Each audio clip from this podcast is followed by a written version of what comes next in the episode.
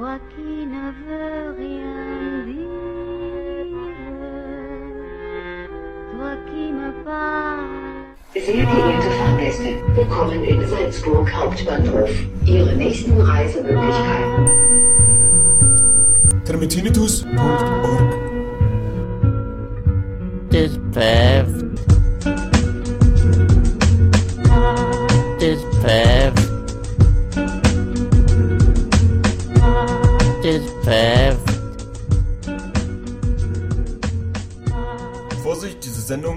Abgehört. Was heißt, ich freue mich sehr, aber ich, ich ähm, ja, ich freue mich eigentlich nicht, dass es diese Veranstaltung da heute geben muss.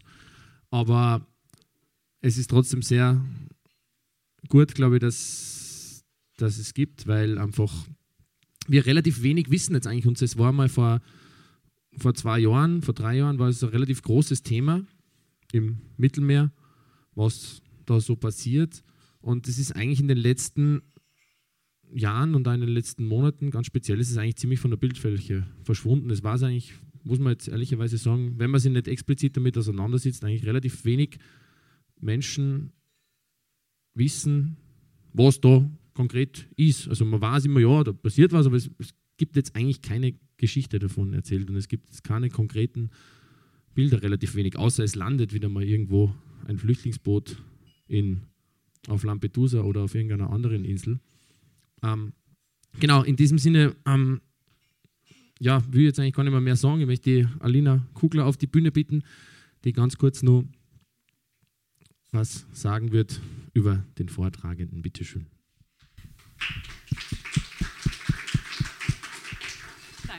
Danke.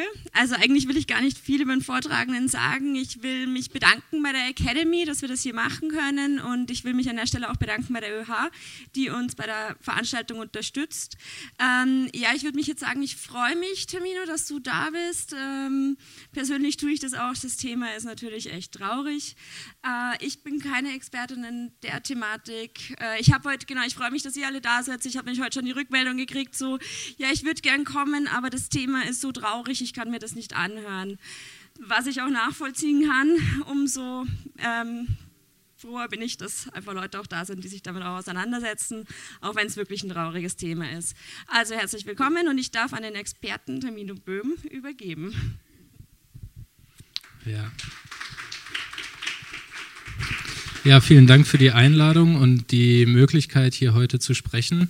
Ähm, vorneweg, ich bin ein bisschen abgelenkt und mein Handy klingelt die ganze Zeit, weil wir gerade mit unserem Flugzeug noch in der Luft sind und es ist heute schon wieder einiges los. Wir haben nördlich von Al-Khums, das ist im Osten, zeige ich euch gleich auf der Karte, zwei bis drei Seenotfälle, das ist gerade noch ein bisschen unklar. Äh, in Misrata, das ist noch weiter im Osten, gab es einen Seenotfall heute Morgen. Und äh, gerade ist noch was Neues reingekommen in Suvara, das ist im Westen. Also wir so grob überschlagen, würde ich sagen, haben wir gerade im Moment so 500 Leute in Seenot in vier bis fünf äh, Booten, äh, was gerade noch so ein bisschen unklar ist. Ähm, genau, deswegen ähm, äh, versuche ich gerade unsere Crew so ein bisschen zu unterstützen äh, mit der Koordination. Äh, deswegen kann es sein, dass ich vielleicht mal während des Vortrags ans Telefon muss. Ähm, ja, es ist ein ähm, schockierendes und trauriges Thema, aber ich versuche es äh, mit äh, coolen Fotos ähm, ein bisschen lustig zu machen vielleicht. Ähm, und äh, versuche so ein bisschen die letzten Jahre Revue passieren zu lassen, was im Mittelmeer oder im zentralen Mittelmeer passiert ist, anhand der Geschichte von Sea-Watch. Ähm, Sea-Watch ist eine deutsche Seenotrettungsorganisation, für die ich seit 2016 tätig bin. Ähm, äh, wir waren vor allem im zentralen Mittelmeer aktiv, aber während des Sommers der Migration auch in der Ägäis und ähm, operieren zurzeit äh, Flugzeuge und Schiffe oder Schiffe und Boote. Ähm, das zeige ich euch aber dann ähm, gleich in dem ähm, Vortrag. Es wird natürlich auch viel um die Kriminalisierung und die Abschottung ähm, der Festungen Europa gehen. Ich versuche da äh, das chronologisch aufzubauen, dass es nicht so confusing ist. Ähm, gleichzeitig will ich aber auch so ein bisschen die rechtliche Lage beleuchten und ich hoffe, das gelingt mir, dass es nicht zu ähm, sprunghaft hin und her ähm, geht in den Themen. Ähm, Das, was ihr auf dem Foto seht, ist auch direkt ein Foto aus unserem Flugzeug. Das ist eine Großlage, wie wir sagen. Ähm, auf dem Foto haben wir ähm, zwei NGO-Schiffe, die äh, Juventa und ähm, die Vos Hestia von Save the Children. Äh, das ist im Juni 2017 aufgenommen worden und ähm, auf dem Foto, wie ihr seht, wir haben mehrere ähm, Holzboote. Ähm, wir haben hier und hier ähm, diese Plastikschlauchboote. Äh, das heißt, an dem Tag hatten wir, auf dem Foto sind ungefähr 3000 Leute in Seenot äh, drauf.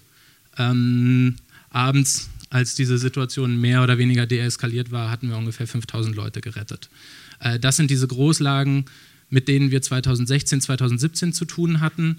Ähm, das hat sich jetzt sehr äh, geändert, dazu komme ich nachher noch. Das sind die Hauptrouten übers Mittelmeer. Man kann es nicht so gut erkennen. Die Ägäis ist sehr bekannt. Wir haben sehr kurze ähm, Strecken von der Türkei nach Griechenland vergleichsweise.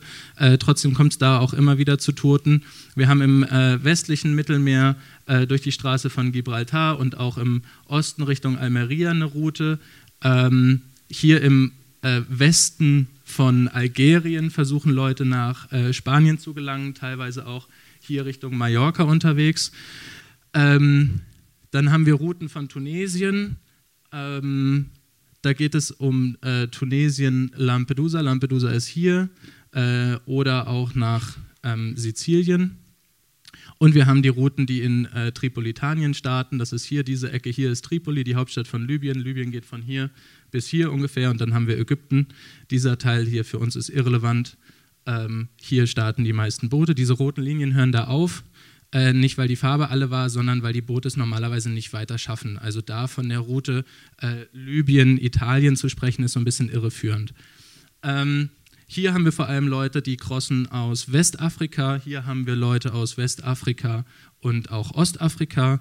Und äh, Tunesien ist ein bisschen speziell, da sind es fast nur TunesierInnen, ähm, die von dort unterwegs sind. Ägäis äh, kennt ihr wahrscheinlich, ist vor allem äh, die Ecke ähm, Afghanistan, Syrien. Im zentralen Mittelmeer sieht die Lage so aus. Wir haben von äh, Libyen nach Lampedusa eine Strecke von 190 Seemeilen, das sind ungefähr 350 Kilometer. Ähm, wenn man die schaffen würde, dann bräuchte man dafür so ungefähr 20, 25 Stunden. Malta ist noch einen Ticken weiter weg. Ähm, und hier habe ich eingezeichnet die äh, Territorialgrenze, das heißt, das sind zwölf Meilen. Bis dahin ist es libysches Territorialgebiet, also äh, Libyen absolut zuständig, Hoheitsrechte, genau wie an Land auch. Dann haben wir eine Anschlusszone, die ist 24 Meilen. Ähm, da sind eingeschränkte Rechte, also kann ich durchaus als libysche Küstenwache eine ähm, Verkehrskontrolle durchführen, aber die Leute ähm, haben in dem Moment schon äh, Libyen verlassen und befinden sich in internationalem Gewässer. Und dann haben wir hier alles das, hier ist alles internationales Gewässer. Ähm, was auch eingezeichnet ist in den roten Linien, sind die sogenannten SAR-Zonen, die Search and Rescue-Zonen. Wie funktioniert Seenotrettung eigentlich? Wenn man jetzt sagt, bis hier ist Libyen zuständig und hier ist Italien zuständig, wer ist zuständig hier? Was passiert mit Leuten, die hier in Seenot geraten? Ähm, es gibt keinen Flecken Wasser auf der Welt, der nicht irgendeiner von diesen Seenotrettungszonen zugeordnet ist. Und jede Seenotrettungszone hat ein Seenotrettungszentrum oder eine Seenotrettungsleitstelle, die ist verpflichtet, in diesen Gebieten zu koordinieren. Das heißt nicht, dass die dann selber hinfahren müssen, aber das heißt, dass die jemanden finden müssen, der hinfährt. Die sind also auch rechtlich zuständig und die sind auch weisungsbefugt. In den letzten Jahren war es immer so, es gab keine libysche Küstenwache, es gab äh, keinen libyschen Staat. Ob es den jetzt gibt, äh, ist ja ebenso fraglich. Es gab aber auch kein libysches Seenotrettungszentrum. Und deswegen hat das Italien übernommen. Und Italien hat alle Fälle koordiniert und die meisten der Leute, also im Grunde 99 Prozent, sind auch nach Italien gebracht worden. Ähm, mit den Ergebnissen, die wir kennen, äh, Rechtsrutsch auch in äh, Italien. Ähm, das Boot ist voll, Diskurse, ähm, jetzt vor einem Jahr die Schließung der italienischen Häfen und so weiter, komme ich auch nachher nochmal dazu. Inzwischen ist es so, dass es juristisch gesehen eine libysche Seenotrettungsleitstelle gibt, die aber faktisch nicht existent ist und ähm, im Grunde dazu benutzt wird, äh, die Abschottung juristisch so ein bisschen wasserdicht zu machen.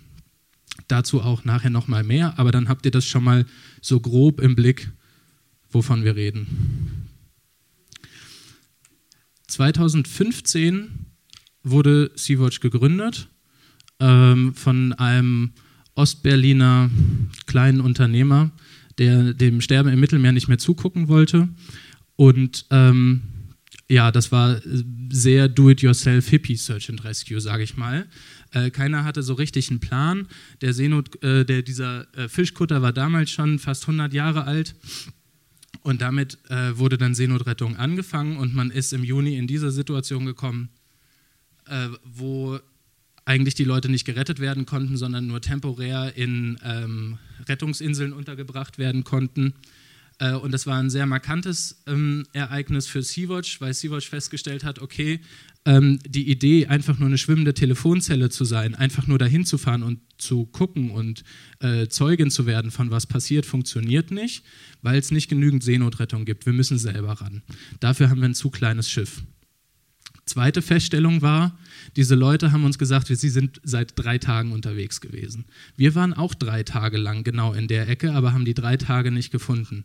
Das heißt, zweites Learning, irgendwie müssen wir die Überwachung gewährleisten. Da haben wir uns dann im Winter 15, 16 dran gesetzt und haben dran gearbeitet, wie wir in die Luft kommen können, um einen besseren Überblick über die gesamte Situation zu bekommen und haben Sea-Watch Air gegründet, zusammen mit Schweizer Piloten. Ähm, das war auch relativ protomäßig organisiert. Wir haben geguckt, was geht, was ist möglich. Äh, das hatte vorher noch nie jemand gemacht. Ähm, wir haben es leider nicht geschafft, wirklich richtig operativ zu werden mit dem Flugzeug, weil wir Papierprobleme in Tunesien hatten. Ähm, obwohl wir vorher die Zusage hatten, dass wir diese Suchflüge durchführen können, ähm, war es dann doch sehr schwierig, sie vor Ort durchzuführen, als die Behörden festgestellt haben, was wir da eigentlich machen.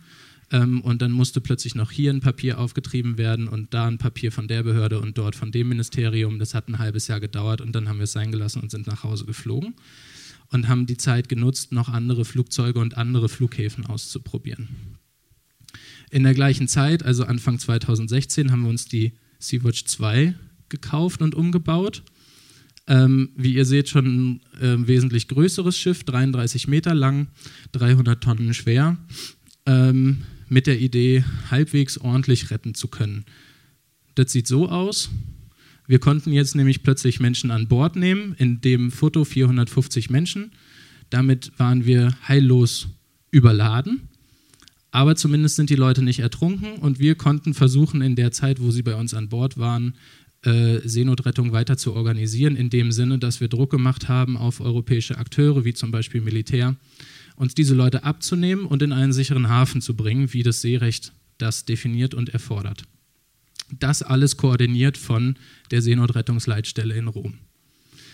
Was ihr da auch seht, sind diese kleinen Boote. Das sind im Grunde die wichtigsten Einsatzmittel, die wir haben, weil mit denen retten wir im Endeffekt die Leute. Mit dem Mutterschiff machen wir nicht so viel. Da ist ein kleines Krankenhaus drin, äh, da ist ein kleines Büro drin, ähm, da läuft die Kommunikation drüber. Ähm, aber das Wichtige sind die sogenannten RIPS, Hull Inflatable Boat. Ähm, das sieht man hier sehr gut. Das ist ein Schlauchboot, daher kommt Inflatable, aber das ist ein Festrumpfschlauchboot. Das heißt, hat einen festen Carbonrumpf.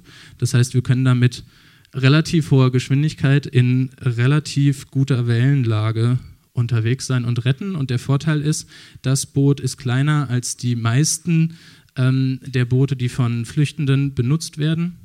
Das heißt, die kommen nicht auf die Idee, äh, irgendwie auf unser Boot zu springen, weil es da irgendwie Rettung gibt, ähm, sondern wir können den Leuten verständlich machen, das ist eins nach dem anderen. Wir teilen erst äh, Rettungswesten aus und dann schauen wir mal, ob wir die an Bord nehmen müssen oder ob deren Boot immer noch so stabil ist, dass wir die Zeit ein bisschen überbrücken können, bis ein größeres Schiff kommt und die dann direkt übernimmt oder wir nehmen sie an Bord und übergeben sie dann an ein größeres Schiff, was sie dann nach Italien bringt in diesen sicheren Hafen.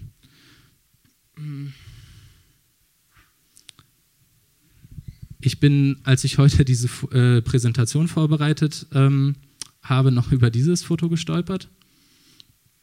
ähm, wir sind verpflichtet, ähm, Boote, nachdem wir die Leute davon gerettet haben, zu zerstören. Ähm, das hat mehrere Gründe. Zum einen sind sie dann kein, keine Gefahr mehr für den anderen Schiffsverkehr, der da unterwegs ist. Ähm, zum Zweiten können sie nicht wieder benutzt werden von Schleusern. Das ist teilweise vorgekommen, dass Schleuser aufs Wasser gefahren sind abends, diese Boote hinten bei sich ans Boot drangebunden haben, wieder an Land gefahren sind. Und dann hattest du am nächsten Tag denselben, dasselbe Boot nochmal mit anderen Leuten drauf. Das wusstest du, weil du die normalerweise ähm, mit Graffiti gekennzeichnet hast. Das hat auch den Sinn, dass wenn andere über dieses Boot am Ende nochmal drüber stolpern, da drauf steht, okay, die wurden dann und dann in der und der Position gerettet, ähm, dann denkt man nicht, ah, okay, hier ist irgendwie ein Boot, aber keine Geflüchteten, was ist hier passiert, sind die Leute gestorben oder nicht. Ähm, man sieht es nicht ganz, aber hier davor im Schatten ist die Person, die das Ding anzündet und ähm, sich, glaube ich, in der Aktion gut die Dreadlocks verbrannt hat. Ähm, wir sind, wie man vielleicht jetzt mit dem Foto nicht denkt, aber wir sind über die Jahre immer professioneller geworden ähm, und haben, nachdem wir die Erfahrung gemacht haben mit unserem Ultraleichtflugzeug, ähm, dass wir schon eigentlich extrem viel sehen von oben, aber nur irgendwie gucken müssen, wie wir operativ werden, äh, haben wir uns die Moonbird gekauft. Das ist ein größeres Flugzeug, ähm, viersitzig, nicht mehr zweisitzig, ähm, mit denen wir seitdem, ähm, das ist jetzt äh, Ostern 2017, äh, operieren. Ähm, da sieht man die Sea-Watch 2 und die Moonbird. Das heißt, wir suchen mit der Moonbird das ähm, Seegebiet ab. Ähm, wir haben die Mission im Grunde auf drei Säulen stehen. Das eine ist die aktive Suche nach Menschen in Seenot. Das sieht dann so aus. Ähm, das ist von oben eine Aufnahme von einem äh, dieser Rubberboats. Ähm, das zweite ist die Koordinierung. Das heißt, wir sagen Schiffen Bescheid, wir sagen Behörden Bescheid und ähm, wenn Schiffe diese Targets, wie wir sie nennen, nicht direkt finden, dann können wir die Schiffe auch dorthin redigieren. Zur Koordination gehört auch Großlagen zu koordinieren. Ähm, das bedeutet von oben den Überblick zu haben. Ähm, in der Seenotrettung sagt man On-Scene Command, also das ist ein, eine Szene. Und ähm, ein Flugzeug übernimmt normalerweise den On-Scene Command. Das heißt, wir sagen von oben, hier passiert das, macht jetzt das, da passiert das, macht jetzt das. Ähm, in dem Fall ähm, haben wir es mit einem Rubberboat zu tun, ähm, das schon sehr deflated ist, wie man sieht. Hier wurde ein Sentry Float deployed. Ähm, Sentry Floats sind so orangene Luftwürste im Grunde. Da können sich so 100, 150 Leute dran festhalten, ähm, äh, um sie temporär über Wasser zu halten, ähm, weil man so viele Leute einfach nicht auf einen Schlag retten kann. Und ihr seht drei äh, Life Rafts, die deployed worden sind. Ähm, die wurden abgeschmissen von einem europäischen äh, Militärflugzeug. Das passiert also auch manchmal. Ähm, und wir haben hier eine ganze Menge Leute im Wasser, die versuchen von diesem ähm, halb sinkenden Rubberboat in ähm, das Life Raft äh, zu kommen. Das ist ein RIP vom Mutterschiff der Juventa. Und hier haben wir noch ein RIP von einem Mutterschiff Juventa und noch ein anderes RIP. Das heißt, die Juventa hatte nur zwei RIPs. Irgendwo ist noch ein anderes Mutterschiff, was noch die RIPs geschickt hat zur Unterstützung dieser Situation. So sieht das Ganze von innen aus. Ein ähm, seltener Blick ins Cockpit. 2017 war es so, dass sich das europäische Militär immer mehr zurückgezogen hat und wir mit unseren doch immer noch vergleichsweise kleinen Schiffen immer öfter dazu gezwungen worden sind, Leute nach Italien zu bringen. Das war absolut katastrophal, weil wir die Leute überhaupt nicht äh, ordentlich unterbringen konnten, wie ihr auf den vorherigen Fotos gesehen habt, und auch einfach saugefährlich, äh, weil man kann nicht zwei, drei Tage, so lange dauert das, nach Italien fahren und 300 Leute irgendwie auf dem nackten Stahl ähm, an Deck haben, wo bei ein bisschen Welle dann äh, die Gischt über das ganze Deck äh, spritzt und solche Geschichten.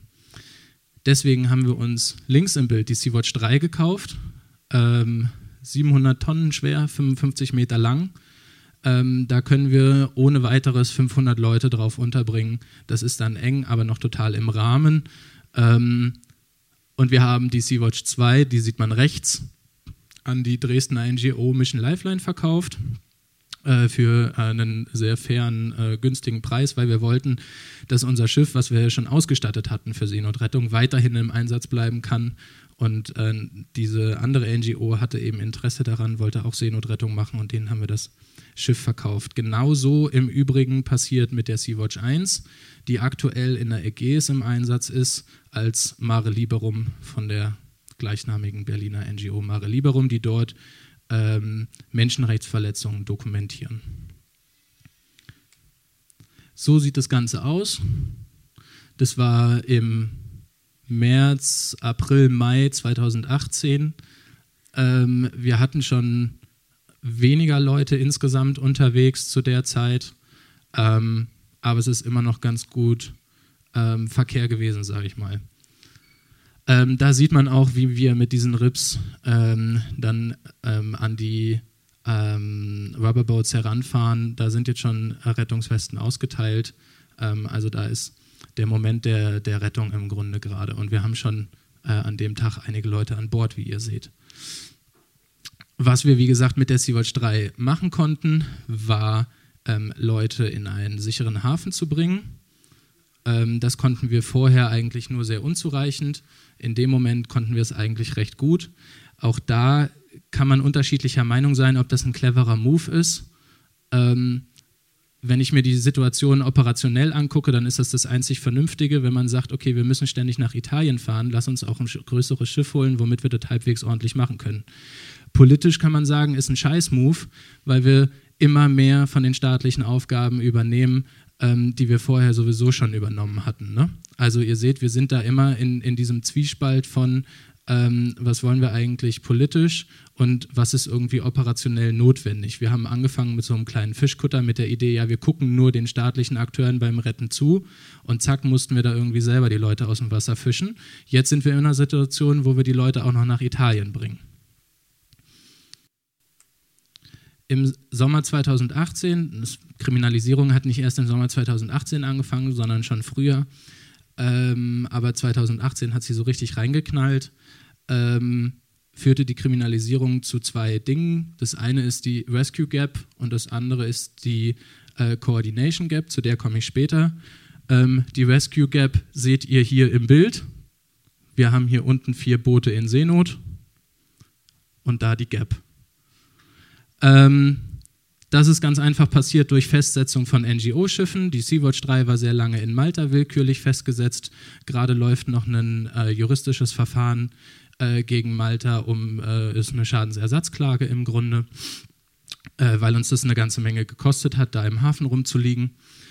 Ähm, gleichzeitig gab es einen kompletten Rückzug europäischer Schiffe im Sommer 2018, weil der Gedanke war, wenn wir da europäische Schiffe haben, dann sind die am Ende doch durch irgendwelche blöde Seerechtsgeschichten verpflichtet zu retten und dann haben die irgendwelche Leute an Bord und dann müssen die die auch nach Europa bringen und das will man nicht. Und wie vermeidet man das, bevor man dann irgendwie angekackt wird, weil das gab es auch, Militärschiffe in der Nähe von Seenotfällen, die einfach weggefahren sind. Das haben wir mehrmals skandalisiert. Äh, dann wurden die Militärschiffe komplett abgezogen. Also seit 2018 gibt es im Grunde keine europäischen Schiffe da mehr im Einsatz von irgendwelchen staatlichen Akteuren. Ähm, dann gab es einige Verfahren gegen SeenotretterInnen. Wir haben aktuell ähm, den Kapitän der Lifeline in Malta angeklagt vor Gericht. Da wird wahrscheinlich in einem Monat das Urteil erwartet. Die Lifeline ist auch immer noch festgesetzt in Malta. Äh, und wir haben mehrere Leute angeklagt in ähm, Italien. Ähm, Zeige ich euch gleich noch ein Foto. Ähm, dann haben wir was, was wir heute auch erlebt haben. Wir werden komplett von, den, äh, von der Kommunikation ausgeschlossen. Also was versucht wird, ist, ähm, der libyschen Küstenwache Bescheid zu sagen, der sogenannten, äh, die von der EU trainiert wird, die ausgestattet wird mit Schiffen, ähm, damit die libysche Küstenwache rettet und die libysche Küstenwache bringt Gerettete zurück nach Libyen. Ähm, und gleichzeitig haben wir eine unklare und seerechtswidrige Ausschiffungspolitik. Ausschiffung heißt äh, Leute anlanden und von Bord äh, an, an Land bringen. Ähm, Was meine ich damit? Damit meine ich, Italien hat die Häfen geschlossen. Das ähm, ist rechtlich überhaupt nicht äh, machbar, aber wurde im Grunde de facto gemacht. Äh, das hat dazu geführt, dass Malta nasse Füße bekommen hat und das Gleiche angefangen hat. Und so gab es eine Kettenreaktion, dass niemand mehr gesagt hat, ja, die Leute können hierher. Ähm, das hat enorme Auswirkungen auf Handelsschiffe, wie ihr euch vorstellen könnt, für die äh, monetäre Interessen ganz wichtig sind, weil die sehen auch, okay, wenn ich jetzt hier Leute rette, dann ähm, hänge ich super lange mit denen auf See rum, niemand sagt mir, was ich mit denen machen kann, niemand gibt mir einen Port of Safety, fahre ich die zurück nach Libyen, mache ich mich strafbar äh, und Richtung Norden geht nicht. Das heißt, die versuchen alles zu tun, um auch Seenotrettung zu vermeiden. Ähm, die einzige Aufklärung, die es im Grunde noch gibt, ist durch das Flugzeug.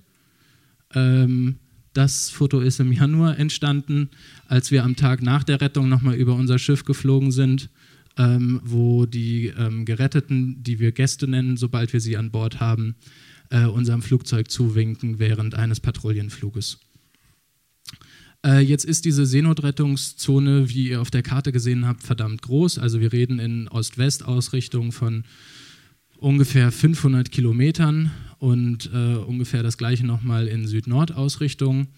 Ähm, das heißt, wir haben mit einer dritten NGO eine Kooperation eingegangen und haben aus Operation Moonbird Airborne Operations gemacht und operieren seitdem zwei Flugzeuge.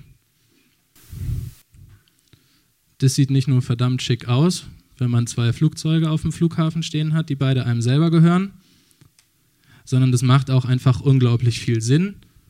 Hier seht ihr, was wir gestern gemacht haben. Das ist eine Karte von gestern. Kolibri hat den Westen abgedeckt, Moonbird hat den Osten abgedeckt. Heftigste Abdeckung überhaupt von der Seenotrettungszone. Das ist das, was ich eben schon angesprochen habe. Die Juventa, die ihr eben in zwei Fotos gesehen habt, die wurde schon 2017 festgesetzt. Gegen die Crew, die Juventa 10, läuft ein Verfahren. Äh, Pia, die auch bei uns als Kapitänin gefahren ist, sehr lange drohen 20 Jahre Haft.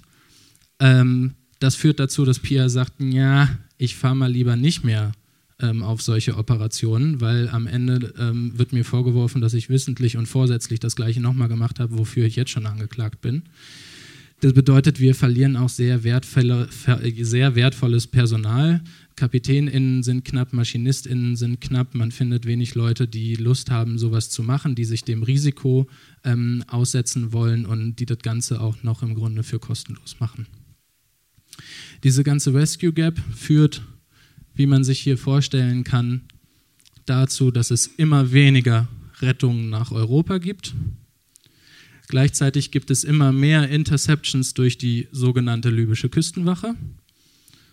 Und da es niemanden mehr gibt, außer die libysche Küstenwache, und wenn die nicht operativ ist oder wenn da gerade Bürgerkrieg ist oder wenn in dieser sogenannten Seenotrettungsleitstelle in Tripoli niemand ans Telefon geht, dann sterben die Leute, weil schlichtweg niemand anderes da ist, der sie retten kann.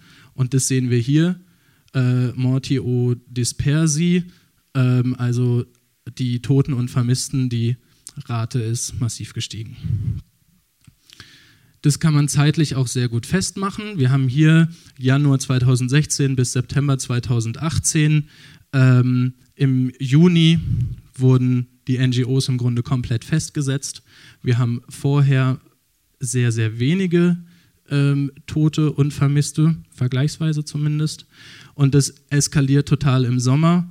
Im August war sehr schlechtes Wetter, deswegen ist es da zurückgegangen, weil nicht mehr so viele Leute gefahren sind. Und dann im September, Oktober ist es weiter so hoch und diese Zahl ist auch mehr oder weniger so geblieben. Von der libyschen Küstenwache hatten wir es eben schon, so sieht es aus, wenn die retten. Ähm, ich habe schon gesagt, dass wir das für rechtswidrig halten. Warum? Ähm, das Seerecht schreibt vor, dass Gerettete in einen sicheren Hafen gebracht werden. Ein sicherer Hafen ist sehr genau definiert und Libyen ist definitiv kein sicherer Hafen. Weder für mich mit deutschem Pass noch für irgendwelche Leute, die aus Libyen gerade fliehen. Ähm, das hängt damit zusammen, alleine schon strukturell, es gibt kein Asylverfahren in Libyen. Also wenn die Leute in internationalem Gewässer gerettet werden, dann haben sie Libyen schon verlassen Sie sind potenzielle AsylbewerberInnen, damit haben sie ein Recht auf Zugang zum Asylsystem. Wenn sie jetzt dort gerettet werden und über die libysche Grenze zurück wieder nach Libyen gebracht werden, dann nennt sich das Refoulement und das verstößt gegen die Genfer Flüchtlingskonvention. Praktisch bei der Sache ist, Libyen hat die Genfer Flüchtlingskonvention nicht unterschrieben. Wer was nicht unterschrieben hat, für den kann es auch nicht illegal sein. Deswegen ist das so praktisch mit der libyschen Küstenwache da. Das Problem seht ihr nochmal anders hier verdeutlicht. Wir haben einmal die Leute, die es nach Europa schaffen, dass die Zahl sinkt. Wir haben die gelbe Linie, die wurden von der libyschen Küstenwache abgefangen, die Zahl steigt. Und wir haben gleichzeitig die Dead and Missing, die auch Ende 2018 rapide nach oben gehen. Die zweite Form der Kriminalisierung oder äh, wie auch immer man es bezeichnen mag, ist eine Externalisierung, die nicht nur dadurch eintritt, dass jetzt die Seenotrettungsleitstelle in Rom die libysche Küstenwache informiert, und zwar ausschließlich die libysche Küstenwache informiert und teilweise NGO-Schiffe in der Nähe sind, viel schneller oder viel früher retten könnten, aber einfach diese Informationen nicht bekommen. Ähm, das wurde ähm, in Italien, aber auch auf europäischer Ebene ähm, massivst verurteilt. Ähm, warum? Weil Rom in Italien und Italien hat die äh, Genfer Flüchtlingskonvention, aber auch noch ganz andere Menschenrechtskonventionen unterschrieben. Und wenn Rom jetzt diesen Einsatz koordiniert, dann übt Rom eine effektive Gewalt über diese Leute aus, weil Rom ja anweist, wo diese Leute hingebracht werden. Und damit begeht Rom einen Menschenrechtsbruch. Das heißt, es muss irgendwer koordinieren, der nicht an diese Gesetze gebunden ist und wir erinnern uns, Libyen hat das nicht unterschrieben. Das heißt, man braucht eine Seenotrettungsleitstelle in Libyen. Wie gut die funktioniert, ist im Grunde egal. Hauptsache, man kann sagen, naja, da gibt es aber dieses Büro und die sind dafür zuständig. Und das ist das, was jetzt passiert. Man sagt, äh, Seenotrettungsleitstelle in Libyen ist zuständig.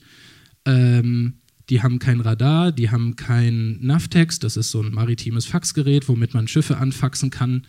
Ähm, die sind extrem schlecht ausgebildet, die sprechen kein Englisch. In Tripoli gibt es oft Stromausfall, Internet ebenso kompliziert. Äh, die Leute gehen da im Grunde nicht ans Telefon und deswegen kann man sagen, de facto koordiniert gerade niemand. Äh, juristisch versteckt sich Rom hinter Tripoli obwohl wir wissen, dass in Tripoli im Hafen auch ein italienisches Kriegsschiff liegt und die Vermutung ist, dass dieses Koordinierungszentrum auf dem italienischen Kriegsschiff ist. Äh, es gibt aber auch unterschiedliche Ansagen von der deutschen Bundesregierung oder von anderen europäischen Regierungen, die sind alle unterschiedlicher Meinung, wo sich diese Seenotrettungsleitstelle befindet. Also da weiß auch niemand so richtig, wo das jetzt tatsächlich ist. Wenn wir uns jetzt die Karte nochmal angucken, dann haben wir die libysche Seenotrettungszone bis hier. Ab hier wird dann Malta zuständig. Und hier haben wir eine Überlappung von Italien und Malta genauso wie hier. Und ab hier haben wir dann nur noch Italien zuständig. Die Boote fahren hier los. Wo kommen die in Seenot? Hier. Die schaffen es meistens nicht weiter als DP4, das ist das größte, die größte Ölbohrinsel im gesamten Mittelmeer, die ist ungefähr so 70 Meilen weg von der Küste. Wer es bis dahin schafft, hat eigentlich schon weit geschafft. Das heißt, alle Leute kommen in der libyschen Seenotrettungszone in Seenot. Das bedeutet, Italien kann sich super gut hinter dieser Seenotrettungsleitstelle Tripoli verstecken und sagen, die koordinieren das. Und Überraschung, wen schicken die? Natürlich die libysche Küstenwache, wenn die überhaupt operativ ist. Ähm, was auch ein großes Problem ist. Also wir haben mehrere Probleme auf mehreren Ebenen, seht ihr, die gerade äh, diese Route total gefährlich machen. Äh, ich habe schon gesagt, dass die ähm, europäischen Schiffe abgezogen worden sind, aus dem Sinn eben nicht mehr retten zu müssen. Aber man hat gleichzeitig dann festgestellt, als man auch die NGOs festgesetzt hat, dass es doch einige Boote in die maltesische Seenotrettungszone schaffen und dann ist plötzlich Malta zuständig und dann hat man nicht das erreicht, was man eigentlich erreichen will, weil dann muss man die am Ende retten und dann muss man die nach Malta bringen. Deswegen hat die europäische äh, Militäroperation, einer Format Operation Sophia, das coole Logo seht ihr da unten, gesagt, wir ziehen nicht nur alle Schiffe zurück, sondern wir setzen unser Geld in mehr Flugzeuge ein. Das sind die Flugzeuge, die aktuell da unten operieren. nur von EUNAVFOR Med. Das italienische Militär kann dann natürlich sich auch noch äh, unilateral entscheiden, auch noch ein Flugzeug zu schicken. Die Malteser entscheiden sich auch regelmäßig noch einen Hubschrauber oder ein Flugzeug zu schicken. Und deren Aufgabe ist es, in der libyschen Seenotrettungszone Aufklärung zu betreiben und diese Informationen den Libyern zur Verfügung zu stellen, mit dem Ziel, dass möglichst in der libyschen Seenotrettungszone schon gerettet wird, damit die Leute es nicht in europäische Zuständigkeit schaffen. Jetzt ist am 4. April da der Bürgerkrieg ausgebrochen. Das bedeutet auch, die Küstenwache ist in den Bürgerkrieg involviert. Das heißt, wir haben eine Bewaffnung der libyschen Küstenwache. Das ist spannend, weil Europa diese Küstenwache trainiert, Europa diese Küstenwache mit Booten ausstattet, aber gleichzeitig Europa auch an das UN-Waffenembargo gebunden ist, was für Libyen gilt. Auch nicht so wichtig. Um jetzt nicht so wahnsinnig mega negativ zu enden, ähm, noch zwei gute Nachrichten. Das ist ein Foto von heute Morgen. Das ist unsere Crew auf dem Flughafen. Wir sind die ganze Zeit im Einsatz. Wir fliegen fast jeden Tag. Wir fliegen inzwischen fast mit zwei Booten, äh, zwei Flugzeugen. Äh, die Aufgabe, wie ihr euch denken könnt, hat sich massiv geändert von dem Fokus auf Suchen und Koordinieren hin zum Fokus Koordinieren und Monitoren von Human Rights Violations. Wir versuchen so gut wie möglich zu dokumentieren, was dort vorgeht, auch um uns zu überlegen, wen können wir wo anklagen, weil die Zeit auch zum Beispiel mit Reedereien nett irgendwie ähm, bei irgendwelchen Lobbyveranstaltungen zu plauschen und zu sagen, ja, aber wir sind der Meinung, Leute sollten nicht nach Libyen zurückgebracht werden und dann sagen die, ja, wir wissen, Libyen ist schon auch schwierig, aber äh, Italien ist auch schwierig. Ähm, das ist so ein bisschen vorbei und ähm, deswegen ist so ein bisschen die Frage, ähm, das gut zu dokumentieren und zu gucken, da einzelne KapitänInnen vor Gericht zu stellen, Reedereien vor Gericht zu stellen, zu gucken, wer koordiniert wann was, ähm, Koordinationsbehörden vor Gericht zu stellen und versuchen dort auf diese Art und Weise Druck zu machen, was extrem schwierig ist, weil es sich um Antragdelikte handelt. Das heißt, nur ich, wenn ich Opfer davon werde, kann irgendwo klagen. Die Opfer, die hier aber vorliegen, sind entweder tot und können deswegen schlecht klagen oder werden zurück nach Libyen in irgendwelche Detention Centers ge, äh, gesteckt, wo sie dann verkauft werden, gefoltert werden und, und, und äh, und auch keine Möglichkeit haben zu klagen. Also ähm, dort KlägerInnen zu finden gegen diese Rechtsverstöße ist eine sehr, sehr große Herausforderung auch. Ich weiß nicht, ob ihr es mitbekommen habt, aber, achso, nochmal zu dieser Koordinierung. Was wir auch machen, ist, die, die Koordinierung hat sich von, vom Einsatzgebiet verschoben aufs Backoffice im Grunde. Das, was wir machen, ist, wir rufen Rom an, sagen, ja, da ist ein Seenotrettungsfall. Dann sagt Rom, äh, Libyen ist zuständig. Dann rufen wir Libyen an, dann erreichen wir da niemanden. Dann rufen wir wieder Rom an und sagen, ja, da erreichen wir niemanden. Dann sagt Rom uns, ja, aber wir haben die gerade erreicht und die sagen, wir schicken ein Boot. Die Libyer koordinieren, das ist alles super. Dann rufen wir wieder Libyen an, dann erreichen wir da vielleicht irgendwann jemanden, der sagt, wie, was, Seenotfall, habe ich noch nicht von gehört. Nee, nee, Boot ist auch heute nicht. So, dann rufen wir wieder Italien an, sagen, ja, wir, ich weiß ja nicht, mit wem Sie telefoniert haben, aber ich hatte die Libyer gerade an der Strippe und die wissen von nichts. Auf die Art und Weise versuchen wir in der Koordination Druck auszuüben, um doch eine Rettung according to Menschenrechten zu gewährleisten, was uns manchmal gelingt, was ein riesiger Aufwand ist, ähm, was uns heute wahrscheinlich wieder nicht gelingt. Ähm, das ist immer so ein bisschen so ein Hassel. Aber das sind so die Sachen, wo wir gerade unseren Fokus drauf legen. Ähm, ich weiß nicht, ob ihr es mitbekommen habt. Unser Schiff, die Sea-Watch 3, ist festgesetzt worden vor wenigen Wochen in Marseille. Und zwar von unserem Flaggenstaat. Die haben sich nämlich auch irgendwann überlegt, okay, das mit den NGOs, das wird uns alles zu bunt, wir müssen uns irgendwas überlegen. Und jetzt ist die Niederlande mit einer Gesetzesverschärfung um die Ecke gekommen. Das ist unser Flaggenstaat und die haben sich überlegt, wie sie uns irgendwie festsetzen können. Dagegen haben wir geklagt und wir haben gestern im Gericht in Den Haag gewonnen. Das heißt, wir machen uns jetzt gerade ready ähm, und werden so bald wie möglich, wahrscheinlich übermorgen, auslaufen aus Marseille und in den Einsatz fahren. Das heißt, wir sind mit unserem Schiff jetzt wieder am Start und ready to rescue. Und das war es auch eigentlich schon von meiner Seite. Und ähm, genau, ich hoffe, ähm, ich habe euch nicht total totgequatscht und ähm, ihr habt äh, Fragen oder Diskussionen ähm, zu dieser ganzen Sache, die da vor sich geht. Danke.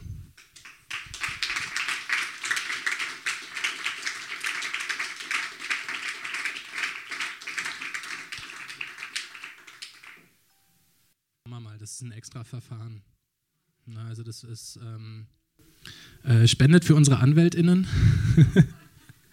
ähm, nee, was die Niederlande gemacht haben, ist, die haben sich die Schiffe angeguckt und in den Niederlanden sind sehr, sehr viele NGO-Schiffe registriert. Die Juventa war in den Niederlanden registriert, fast alle Seenotrettungsorganisationen hatten ihre Schiffe da registriert. Äh, Greenpeace hat alle Schiffe da registriert, Sea Shepherd, Women on Waves. Ähm, gegen die alle geht diese neue Verordnung, was so ähm, eine Sicherheitsargumentation ist. Also die sagen, äh, unsere Crew braucht diese und jene Papiere, weil das ist sonst total unsicher, wenn dann nur Freiwillige irgendwie drauf rumspringen. Ähm, und durch diese Argumentation versuchen sie uns das Leben zur Hölle zu machen, weil ähm, das ist, wie gesagt, schon recht schwierig ist, ähm, professionelle Seeleute auf unsere Schiffe zu crewen. Was nicht heißt, dass unsere Freiwilligen weniger professionell sind, aber die haben oft Papiere nicht. Äh, und dieses Gesetz, nur um mal ein Beispiel zu nennen, ähm, sagt, ja, okay, ab einer bestimmten Crewstärke braucht es einen Koch und der Koch braucht natürlich bestimmte Hygiene und hast du nicht gesehen Zertifikate. Unsere Köche sind normalerweise irgendwelche Punks aus irgendwelchen Hausprojekten, weil die können für 40, 50 Leute kochen. Die kommen natürlich jetzt nicht mit den krassesten Hygienezertifikaten um die Ecke. Jetzt haben wir so 20 von denen, das heißt, die wechseln sich alle ab. Das heißt, die sind alle einmal, zweimal im Jahr im Einsatz. Das kann man irgendwie finanziell noch stemmen. Wenn wir jetzt aber sagen, die brauchen äh, diese, diese Zertifikate, dann können wir natürlich sagen, okay, wir finanzieren denen diese, diese Fortbildung und finanzieren irgendwie fünf Leuten oder so die Papiere. Dann fahren aber nur noch fünf Leute auf dieser Position und dann fährst du nicht mehr zwei oder einmal im Jahr, sondern dann fährst du regelmäßig und dann ist auch irgendwann die Frage, wovon zahle ich eigentlich meine Miete, wenn ich die ganze Zeit auf dieser Sea-Watch 3 unterwegs bin. So, das heißt, dann geht, das geht so sehr über die finanzielle Ecke auch, ähm, dass wir halt Leute anstellen müssen, äh, weil wir Leute ausbilden müssen und nicht mehr so einen großen Pool haben. Ne? Darum geht es unter anderem. Genau. Das ist so ein Basic Safety Training im Grunde. Da machst du ein bisschen Firefighting, da machst du ein bisschen Übungen, wie du zum Beispiel im Wasser eine ähm, auf dem Rücken liegende Rettungsinsel wieder aufrichtest und solche Geschichten. Das macht alles total Sinn, aber diese Ausbildung und diese, diesen Zettel, der kostet ungefähr 1000 Euro. So. Ähm, und dieses Training geben wir unseren Leuten selber. Nur indem wir halt nicht denen den Zettel danach geben, weil wir es nicht dürfen. Ne? Also das meine ich mit, wir haben nicht nur irgendwelche Leute an Bord, die irgendwie denken, ah, es soll niemand ertrinken und aber eigentlich keine Ahnung haben, sondern wir trainieren die selber. Wir arbeiten auch zum Beispiel in Rostock mit, ähm, mit einer Sicherheitsfirma zusammen, die äh, Reedereien genau diese Trainings anbietet und auch anbietet, diese Papiere auszustellen. Die unterstützen uns und sagen, wir bieten regelmäßig für Sea-Watch-Aktivistis diese Trainings an. Also das passiert schon. Aber es ist natürlich die Frage, ob du am Ende das Papier hast oder ob du das Papier nicht hast. Flaggenstart. Ich weiß nicht, wer von euch ein Auto hat, aber ich nehme an, dass euer Auto ein Kennzeichen hat. So, und ein Flaggenstart ist nichts anderes als einfach nur eine Registrierung von dem Schiff. Ich muss ein Schiff irgendwo registrieren. Ein Auto muss ich bei meinem Erstwohnsitz anmelden. Äh, ein Schiff kann ich anmelden, wo ich will. Also ich kann irgendwo hingehen, nach Panama oder wo auch immer und sagen, hey, äh, Panama, was sind eure äh, Regularien für dieses und jenes Schiff? Und da gibt es ähm, sehr bekannte Flaggenstaaten. Panama gehört dazu. Malta ist auch ein sehr großer Flaggenstaat. Ähm, und jeder Flaggenstaat hat ein bisschen andere Regeln für unterschiedliche Schiffe. Und die Niederlande haben ein sehr großzügiges äh, äh, äh Regularium, was Pleasure Crafts angeht. Ähm, Pleasure Craft klingt jetzt nach Freizeitjacht. Äh, die meisten Pleasure Crafts sind Freizeitjachten. Ähm, in Deutschland ist es zum Beispiel so, dass ein Pleasure Craft nicht länger als 12 Meter sein darf. 22, sorry. Die Sea-Watch 1 hatten wir als Pleasure Craft in Deutschland angemeldet, weil die Sea-Watch 1 kürzer war. Die Sea-Watch 2 war länger, das heißt, wir hätten sie nicht mehr als Pleasure Craft anmelden können in Deutschland, sondern als Commercial Ship. Wir sind aber ja nicht, wir sind kein Handelsschiff.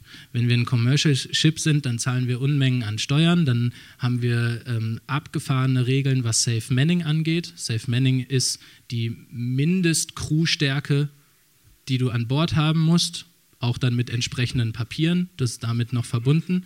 Und das alles hast du in den Niederlanden nicht. Die Niederlande haben keine Beschränkung, wie groß ein Pleasurecraft sein darf. Die sagen nur, ein Pleasurecraft ist für uns ein Non-Commercial Ship. Also ist im Grunde diese Bezeichnung Pleasurecraft, die dir in deine Schiffsregister eingetragen wird, nicht ganz korrekt, sondern müsste eigentlich Non-Commercial Ship heißen. Und wenn man es so bezeichnet, dann versteht man auch, warum wir diese Registrierung haben, weil wir eben Non-Commercial sind. Genauso wie Greenpeace auch und Sea Shepherd auch. Wir könnten uns alle ähm, keine registrierten Handelsschiffe leisten. Auch wenn man natürlich diese Registrierung sieht und sich wundert, okay, 50 Meter Stahlkoloss mit 700 Tonnen, äh, wo ist da äh, das Pleasure Craft? Also die, die Übersetzung zu äh, ähm, Yacht oder so ist da nicht ganz korrekt. Daher kommen auch viele von diesen Anschuldigungen, ja, ist nicht ordentlich registriert ähm, und so. Deswegen die Niederlande was der Flaggenstaat für einen machen muss, sollte, äh, ist auch unterschiedlich. Du kriegst unterschiedliche Rechte bei unterschiedlichen Flaggenstaaten. Ähm, der Flaggenstaat ist im Grunde auch dafür zuständig, dich zu kontrollieren. Also ähm, wenn du jetzt als Handelsschiff irgendwo einläufst, in den, in, in den Hafen von Malta zum Beispiel, dann hat Malta ein Recht, dein Schiff zu kontrollieren, aber macht das normalerweise nicht, ohne deinen Flaggenstaat zu informieren. Und der Flaggenstaat hat, gute Flaggenstaaten zumindest, überall Inspektoren auf der ganzen Welt. Und dann würde ein niederländischer Inspektor mit an Bord kommen, weil der die Regularien kennt. Der maltesische nicht. Der maltesische sagt vielleicht, oh, äh, auf dem äh, Schiff fehlt aber eine Feuerpumpe hier. Und dann kann der niederländische Inspekteur sagen, nee, in unseren Regularien braucht es nur zwei Feuerpumpen und die sind da hinten alles in Ordnung. Also so ein bisschen runtergebrochen im Grunde der Flaggenstaat hat eine Weile, als ähm, es diese Gap in der Coordination gab und Rom gesagt hat, nee, wir sind nicht mehr zuständig und Libyen nicht mehr erreichbar war, haben wir angefangen, unseren Flaggenstaat anzurufen und haben Druck ausgeübt auf die Seenotrettungsleitstelle in Den Helder, also in den Niederlanden, und gesagt, okay, ihr seid unser Flaggenstaat, koordiniert mal für uns. Das haben die so ein oder zwei Monate gemacht und dann haben sich im Justizministerium ein paar Leute nochmal über ähm, äh, über ihre Unterlagen gesetzt und haben herausgefunden, dass die IMO, das ist die International Maritime Organization, die auch festlegt, was im Falle von Seenotfällen wer wie wann machen soll, nur in einer Guideline gesagt hat, dass Flaggenstaaten zuständig sind. Und die Niederlande haben gesagt, naja, eine Guideline, da kann man sich dran halten, muss man aber nicht und wir machen es jetzt einfach nicht mehr. Für andere Schiffe schon, aber nicht mehr für die Sea-Watch 3. Also auch da findet im Grunde eine Kriminalisierung statt, wo die Niederlande irgendwann vor ein paar Monaten gesagt haben, ja, nee, das ist uns jetzt zu bunt, wir können jetzt hier nicht jeden Seenotfall irgendwie anfangen zu koordinieren, nur weil Rom nicht mehr will und Libyen nicht erreichbar ist. Äh, Geld. Ähm, wir geben relativ viel Geld aus, wie ihr euch vorstellen könnt. Äh, wir verdienen, ist vielleicht das falsche Wort, auch eine Menge durch Spenden. Also wir sind, ähm, und das, das ist unterschiedlich von NGO zu NGO, aber was bei uns besonders ist bei Sea-Watch, wir kriegen eine Unmenge an Spenden, die viele kleine Spenden sind. Und so kriegen wir einen wahnsinnigen Spendenberg pro Jahr, mit dem wir das umsetzen können, was wir machen. Andere NGOs ähm, versuchen eher über die Fundraising-Schiene zu gehen und Großspender zu finden. Ähm, da machst du dich dann auch wieder ein bisschen abhängig, was die irgendwie gut finden, wie du in den Medien auftrittst oder so. Ähm, wir sind da extrem unabhängig durch einfach eine wahnsinnig große Spendenbasis, vor allem in Deutschland. Ähm, bei Moonbird ist es so, und das ist eigentlich die einzige Großspende, die wir bekommen, dass uns die evangelische Kirche in Deutschland unterstützt. Die haben 2016 ähm, eine halbe Million auf mehrere NGOs verteilt ähm, und haben dann 2017 äh, gesagt, okay, irgendwie wollen wir die Seenotrettung als Ganzes unterstützen, aber nicht eine NGO. Und deswegen unterstützen wir Moonbird, weil Moonbird Luftaufklärung für alle macht. Und durch Moonbird unterstützen wir die Seenotrettung als Ganzes im Grunde. Und wir bekommen 100.000 jährlich ähm, von äh, der EKD, ähm, was 2017 ungefähr ein Drittel von unserem Moonbird-Budget ausgemacht hat. 2018 ähm, auch, ähm, schlichtweg dadurch, dass wir ein halbes Jahr in Malta festgesetzt waren und eben dann kein Geld ausgegeben haben, weil wir nicht geflogen sind. Ähm, und 2019 wird unser Budget wahrscheinlich relativ oder sehr wachsen, einfach weil aus den Gründen, die ich genannt habe, niemand irgendwas mitkriegt, vor allem die NGOs nicht, aber auch die Zivilbevölkerung nicht, wenn wir nicht fliegen und ähm, diese Aufklärung betreiben. Und deswegen fliegen wir viel öfter als noch früher. Und deswegen werden wir wahrscheinlich dieses Jahr so zwischen 400 und 500.000 nur für das Flugzeug ausgeben. Und das kommt, wie gesagt, 100.000 aus von der EKD als Festspende. Jetzt ist wieder Kirchentag äh, im Juni. Äh, die Abschlusskollekte geht an äh, Sea-Watch und ich glaube Brot für die Welt, bin ich mir jetzt nicht sicher. Da kommt auch dann nochmal ein Batzen zusammen. Aber das ist eigentlich so der einzige Großspender, den wir haben, äh, wo ich glücklicherweise sagen kann, dass die überhaupt keinen Einfluss auf uns nehmen. Das Einzige, was äh, nervig ist, sind äh, die Abrechnungen mit denen. Also die wollen ganz genau wissen, wofür wir Geld ausgeben. Und das ist sehr viel Arbeit, unsere ganzen Belege zusammenzusammeln und ordentlich einzureichen. Aber ähm, lohnt sich im Endeffekt. Es ist ein bisschen erschreckend, wenn man sich anguckt, was da tatsächlich passiert, weil es überhaupt nicht durchdacht ist. Also auch im Sinne der EU ist es nicht durchdacht. Nehmen wir ein Beispiel. Die NATO hat 2011 äh, alle Werften, die Libyen so hatte, alle militärischen zerbombt. Macht Sinn, weil du willst nicht, dass die Navy dich irgendwie angreift, wenn du da mit deinen Schiffen durch die Gegend fährst. Macht jetzt keinen Sinn mehr, weil die libysche Küstenwache ihre Schiffe nicht mehr äh, unterhalten kann. Das heißt, die ganzen Schiffe, die Europa, vor allem Italien, aber jetzt kommt auch viel aus den Visegrad-Staaten, da an Schiffen spendet, sind im Grunde Einwegprodukte, die so lange funktionieren, bis da mal irgendwie Maintenance nötig ist. Dann gibt es keine Werft, dann gibt es keine Engineers, ähm, Ersatzteile kommen nicht an. Du hast auch ganz oft äh, eine Dieselknappheit. Also oft ähm, ist es jetzt auch so gewesen, vor allem im Januar, dass die sogenannte libysche Küstenwache gesagt hat, naja, wir haben hier dieses Boot, aber der Tank ist leer.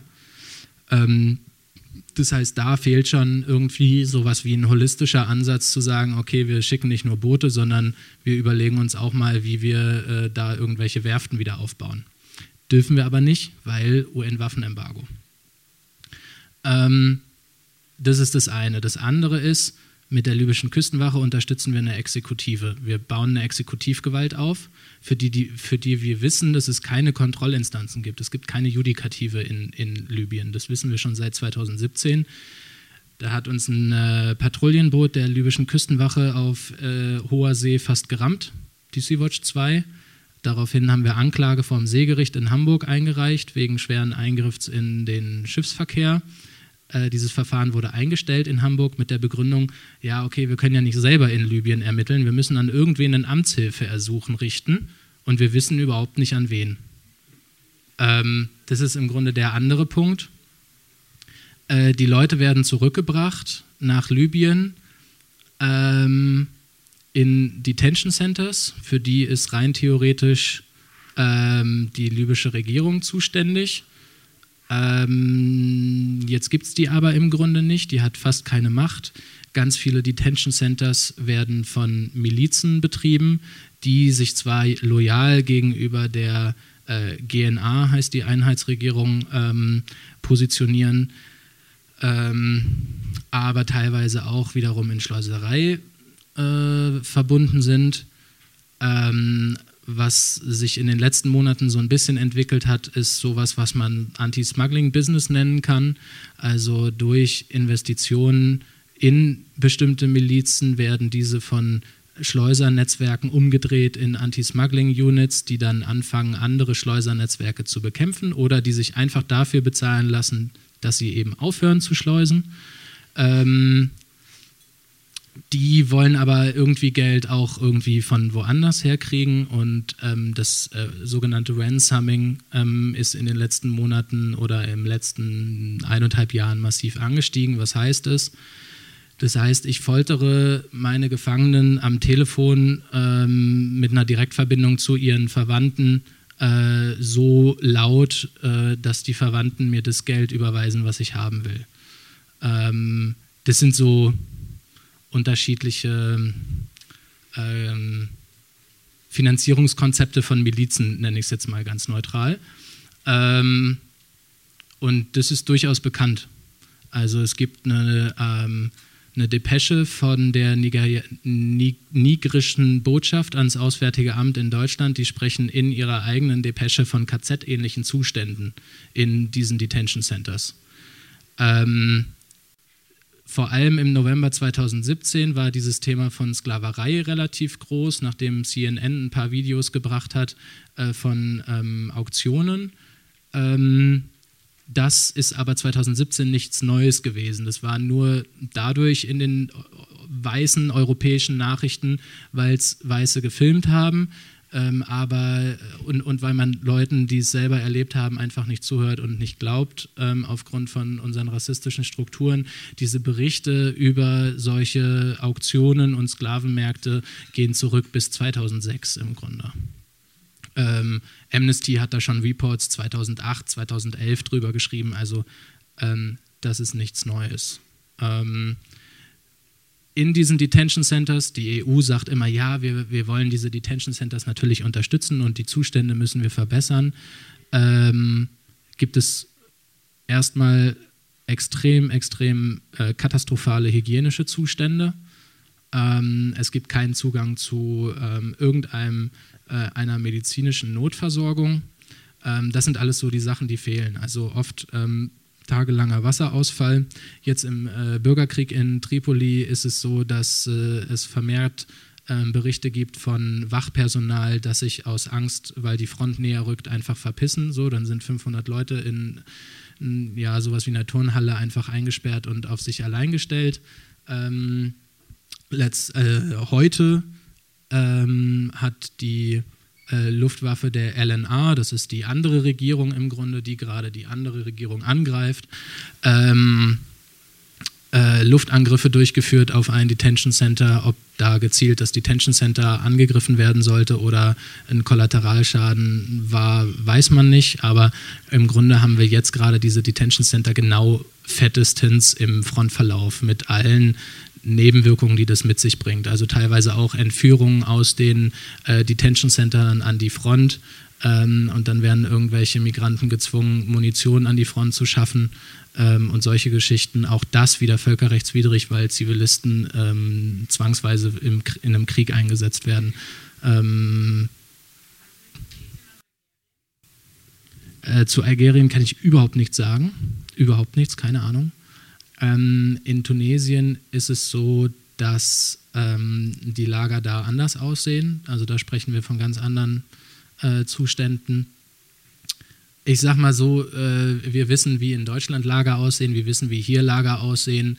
Ähm, und das ist immer beschissener als die normalen oder durchschnittlichen Lebensverhältnisse. Und wenn ich mir dann andere durchschnittliche Ver Lebensverhältnisse angucke dann, und dann sehe, okay, die Lager sind noch beschissener, ich glaube, das ist überall so. Ähm, aber auch in Tunesien ist es so, weil auch das immer um diese Port of Safety-Diskussion geht. Ähm, auch Tunesien hat kein Asylrechtssystem. Und das verbietet uns als NGO auch, Leute nach Tunesien zu bringen. Weil ja immer mit diesem nächster sicherer Hafen argumentiert wird. Ne? Und da wird immer gesagt, ja, aber die libysche Küste ist ja viel näher. Wenn ihr da 30 Meilen von der Küste Leute rettet, äh, dann sind es noch 200 Meilen bis Italien und ihr bringt die nach Italien, das ist Schleuserei. Das hat diese Argumentation hat mit Rechtsauffassung nichts zu tun und ähm, genau deswegen können wir nicht nach Tunesien ähm, retten. Ja, okay. Da, ja, spannende Frage. Da muss ich ein bisschen zurück und ein bisschen ausholen. 2013 gab es ein riesen Schiffsunglück im Oktober vor Lampedusa. 800 Leute auf einem Schlag gestorben. Das hat damals in Italien einen sehr großen Aufschrei gegeben und sehr, sehr schnell wurde ähm, Mare Nostrum als Militäroperation ins Leben gerufen. Das war eine italienische Militäroperation mit dem Mandat der Seenotrettung. Ein Jahr später hat Italien gesagt, ja, wir können das aber hier nicht alleine machen, das ist mega teuer, das ist nicht nur unsere Grenze, das ist eine europäische Grenze, wir wollen sowohl Geld haben von der EU dafür und wir wollen auch über Verteilung reden weil gerade retten wir nur nach Italien und dann ist Dublin und die Leute müssen in Italien bleiben und dann bleiben wir auf den Leuten sitzen. Ähm, die EU hat gesagt, ähm, Mare Nostrum ist ein Pull-Faktor und nur weil es Mare Nostrum gibt, kommen Flüchtlinge.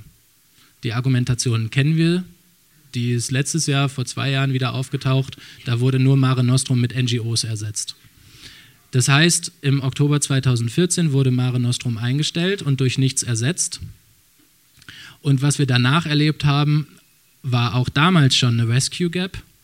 Ähm, Im April 2015, also äh, dann als die Saison sozusagen wieder kam, gutes Wetter kam wieder, mehr Boote sind gefahren, ähm, gab es die sogenannte Schwarze Woche, ähm, Schwarze Aprilwoche äh, wo in wenigen äh, Tagen, also im Grunde in einer Woche, ungefähr 1500 Leute in, in mehreren Schiffsunglücken äh, gestorben sind. Und das war diese ganze Situation, ähm, in der dann äh, Sea-Watch sich gegründet hat und ähm, im Juni 2015 aktiv wurde. 2015 oder 2016, da bin ich mir jetzt nicht mehr sicher, wurde diese von mir eben genannte Operation Sophia ins Leben gerufen. Ähm, das ist eine europäische Militäroperation, also eine Zusammenarbeit von vielen europäischen Staaten, die eigene Kontingente freiwillig schicken. Die haben als Mandat nicht Seenotrettung, sondern die Schleusereibekämpfung. Das heißt, man hat gesagt, oh, da ertrinken Leute, äh, Leute sollen nicht ertrinken, deswegen müssen wir verhindern, dass Leute fahren. Wer schickt diese Leute? Schleuser, also müssen wir Schleuser bekämpfen. Also eine Symptombekämpfung. Ähm, das hat schon damals nicht funktioniert, weil Schleuser nicht auf dem Wasser sind. So, warum nicht? Als Schleuser will ich möglichst viel Geld verdienen und ich kenne ja die Bedingungen. Das heißt, ich wäre schön blöd, wenn ich mich da selber mit draufsetzen würde aufs Boot. Ich will ja jeden Tag Boote schicken. Wenn ich mich da jetzt draufsetze, dann bin ich irgendwann in Italien, dann muss ich wieder zurück auch wenn ich das von irgendwelchen Leuten machen lasse, muss ich die Leute irgendwie bezahlen, das ist auch ein Risiko und so weiter. Deswegen gab es eigentlich schon seit Minimum fünf, sechs, sieben, acht Jahren keine Schleuser mehr auf dem, auf dem Wasser, zumindest nicht in den Booten. Ähm, Operation Sophia war das relativ egal, die mussten halt irgendwelche Erfolgsergebnisse vorlegen.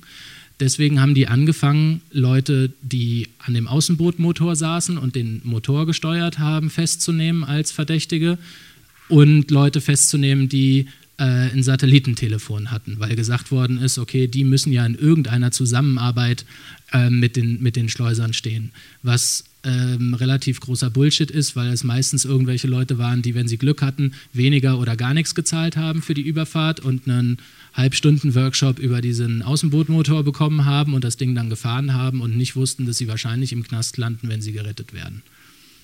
Ähm, das sind so die Zahlen, wenn einer vor Met sagt, ah, wir haben dieses Jahr 130 Verdächtige festgenommen, dann sind es halt irgendwelche äh, Refugees, die ähm, Pech hatten und da in dem Moment entweder am Außenbootmotor standen oder den tatsächlich gefahren sind, aber das hat mit Schleusereibekämpfung eigentlich nichts zu tun.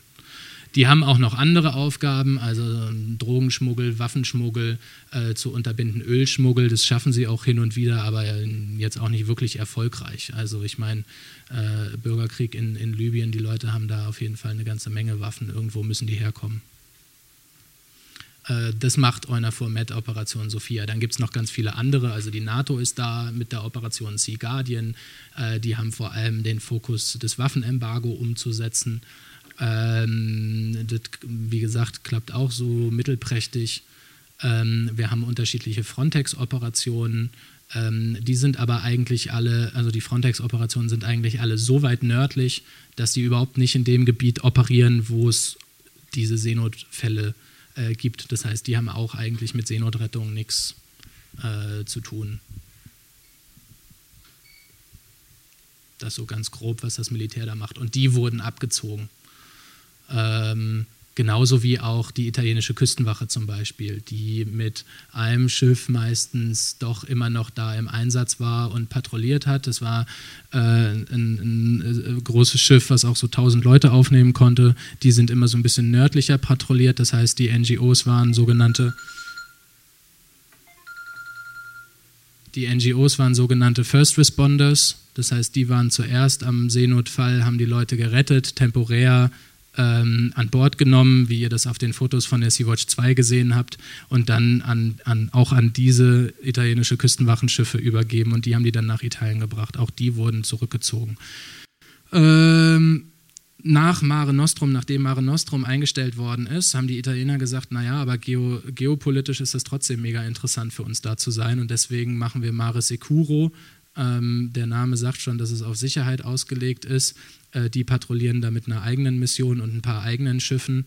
Ähm, die waren teilweise noch, noch präsent bis 2018. Ähm, die sind jetzt auch wesentlich unpräsenter.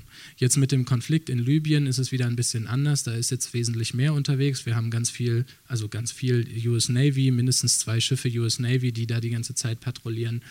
Aber ähm, das sind Militäroperationen. Das heißt, keiner weiß im Grunde, dass die da sind. Ähm, das heißt, die können auch nicht von irgendwem dahin beordert werden. Und selbst wenn, dann ist es immer noch das Militär. Und das Militär kann zu jedem Zeitpunkt einen äh, einen Befehl zur Seenotrettung ablehnen mit der Begründung, wir befinden uns in einer militärischen Operation. Das heißt, selbst wenn da eine Seenotrettungsleitstelle anruft und sagt, ey, fahr mal bitte zu der und der Position, da ertrinken Leute, können die sagen, negative, äh, wir sind hier in irgendeinem Einsatz und das passt uns gerade nicht in den Kram, wir müssen hier irgendwo Schießen üben oder so. Äh, und das passiert tatsächlich so. Also wir haben äh, letzten Herbst oder im November oder so 2018 ähm, das genau dieses Szenario mit der, äh, mit der US Navy gehabt, äh, haben die angefragt um, äh, um Unterstützung in einem Fall, den wir hatten zur Bearbeitung und ähm, die haben gesagt, ähm, also ich zitiere aus dem Funkspruch, we have other taskings. Ja, also wir haben andere Aufgaben. So, ähm, und das ist natürlich dann nicht sonderlich hilfreich. So, plus die muss, also muss man erstmal wissen, dass diese da, da sind, deswegen ist unsere Aufklärung auch so wichtig. Weil wenn wir Glück haben, diese grauen Schiffe sind extrem schwierig zu sehen, man denkt das nicht, die sind riesengroß, teilweise 5000 Leute Besatzung, äh, die sieht man trotzdem oft erst auf wenige Meilen. Ähm, dann notieren wir uns das natürlich, wir, wir erkennen die, wir wissen, wer die sind. Dann kann man auch nochmal, wenn wir einen Seenotfall haben, die über Funk versuchen, irgendwie Druck aufzubauen und zu sagen, so, ey, wir wissen, ihr seid hier, wir wissen, ihr seid das nächste Schiff im Einsatz, ihr seid verpflichtet, Seenotrettung zu leisten und, und, und. Aber das ist natürlich dann ein David gegen Goliath-Spiel. Ne? Dann fliegen wir da mit so einer Hippie-Maschine durch die Gegend und dann hast du da das US-Militär, die halt sagen, ja, nee, kein Bock. Wir haben sehr unterschiedliche Leute dabei. Wir haben Leute mit sehr unterschiedlichen Motivationen dabei. Das geht vom Seefahrer, der sagt, ich bin Seefahrer und war selber mal in Seenot und äh, ich wurde gerettet und ähm, das gehört für mich zu meinem Ehrenkodex dazu, Menschenleben zu retten. Ähm, bis hin zu Anarchos, die sagen, ich bin No-Border-Aktivist und ähm, für mich ist es Fluchthilfe. Äh, also da haben wir sehr, sehr viele unterschiedliche ähm, Motivation, das zu tun. Was wir versuchen, damit die Leute ähm, äh, das auch über einen längeren Zeitraum machen können, beziehungsweise keine Schäden davon tragen, ist, dass wir die Einsatzzeiten limitieren. Also bei unseren Flugzeugen ist es so, dass niemand länger als drei Wochen im Einsatz ist. Ähm, auch nicht die Leute, die, ähm, also wir haben bei uns im Bereich, ähm, also jetzt im Airborne-Bereich, äh, das ist jetzt nicht Schiff, sondern sozusagen nur die, Flugzeuge, haben wir zwei, drei Leute angestellt, die äh, drei Wochen äh, im Einsatz sind und drei Wochen Urlaub haben. Was die dann in ihrer Freizeit machen, ist nicht meine Verantwortung. Wenn die dann auf irgendein Schiff gehen, gehen die auf irgendein Schiff. Ähm, aber das ist sozusagen unsere Vorgabe, die wir haben. Das gleiche ist bei unserem Schiff, der Sea-Watch 3, die macht drei Wochen Turns. Ähm, wir versuchen, dass die Leute nicht länger als drei Wochen an Bord sind, außer ähm, äh, der erste Maschinist und äh, Kapitänin. Ähm, die machen zwei Einsätze hintereinander, also sechs Wochen, aber die sind dann auch sechs Wochen beurlaubt und dann wieder sechs Wochen. Das hat mit, ähm, ich nenne es jetzt mal Qualitätsmanagement und Kontinuität zu tun, ähm, weil ähm, manche Sachen kannst du an Bord in einem Tag ein Handover machen an die nächste Person und ähm, manche Sachen brauchen länger. Ähm, wir haben auch total unterschiedliche Leute, also vor allem die Medics, die bei uns sind, ähm, äh, nehmen dann oft ihren Jahresurlaub, machen ihre Praxis zu ähm, und verbringen ihren Jahresurlaub im Grunde auf unserem Schiff. Da gibt es ganz, ganz unterschiedliche äh, Konzepte. Wir haben einige Rettungssannis, die ähm, auf 90 Prozent arbeiten, aber 100 Prozent Stunden machen. Die haben dann alle drei Monate oder so so viele Überstunden angehäuft, dass sie drei Wochen aufs Schiff gehen. Die, da ist dann das Arbeitsumfeld informiert, die unterstützen das. Das ist was, was wir vor allem bei, äh, bei den Medics erleben, sage ich mal, aber auch bei manchen äh, von unserem nautischen Personal. Ähm, wir haben einen Supervisionsbereich. Also ähm, Sea-Watch ist aufgegliedert in äh, 14, 15 Bereiche. Medien ist ein Bereich, unsere Rechtsabteilung ist ein Bereich, Airborne ist ein Bereich, Logistik. Und so haben wir auch einen Bereich Supervision, wo ein Pool von PsychologInnen ähm, sich darum kümmert, ähm, dass es den anderen gut geht, sage ich mal ganz einfach. Ähm, das beinhaltet ähm, Pre-Briefings vor der Mission und Debriefings nach der Mission. Das ist dann so ein Stuhlkreis, äh, wo sich die Crews austauschen, wo es auch ganz oft darum geht, einzelne Rettungseinsätze nochmal äh, mitzukriegen von anderen weil das ist der erste Moment nach drei Wochen Einsatz, wo die ganze Crew wieder gleichzeitig am Start ist. Du kannst ja kein Meeting auf dem Schiff machen, wo alle da sind. Der Maschinenraum muss besetzt sein, die Brücke muss besetzt sein und so weiter und so weiter. Das heißt, es fehlen immer Leute und das Schiff ist so groß mit so vielen unterschiedlichen Zuständigkeiten. Ähm, in dem Debriefing geht es auch oft darum, überhaupt zu verstehen, was hast, hast du da gemacht, was hat der da gemacht. Ähm, und was wir auch anbieten, ist eine regionale Supervision, also regelmäßig äh, äh, in einzelnen Städten werden dann Leute angeschrieben in unserer Datenbank und dann heißt es hier, nächsten Samstag ist irgendwie nachmittags Debriefing und dann treffen sich da missionsübergreifend ähm, Crewmember aus der Region und können sich nochmal austauschen. Und es gibt ähm, die Möglichkeit jederzeit, äh, bilateral, privat äh, einzelne Leute aus dem Supervisionsteam anzuschreiben und zu sagen, hey, ich will mal telefonieren, ich will mich mal auf einen Kaffee treffen. Es kommt ja immer darauf an, auf welche Positionen sich die Leute bewerben. Und auf den Positionen haben wir immer professionelle Leute. Ne? Also es gibt auch die Position Field Media Coordinator, ähm, deren Aufgabe ist es, Medienmaterial zu produzieren für abends die Tagesschau, äh, aber auch für unser eigenes Social Media äh, das sind oft freie JournalistInnen. So, deren Qualifikation ist, ordentlich mit einer Kamera umgehen zu können. Die sind meistens überhaupt nicht sehfest. Ja, vor allem, wenn sie die ganze Zeit durch die Linse gucken, sind die viel am Rumreiern. Das ist einfach so. Aber die machen den Job, den sie machen sollen, gut. So, genau so hast du dann irgendwie die Kapitäne, die Kapitäne sind. Genau, das geht über die Homepage, äh, über Mitmachen heißt es, glaube ich, kann man sich angucken, was gibt es für Positionen, was ist da erforderlich und dann kann man sich da ähm, ähm, bewerben.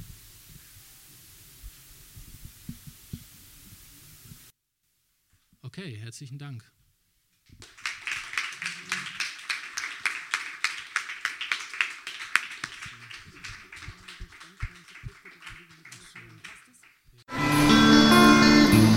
termitinitus.org.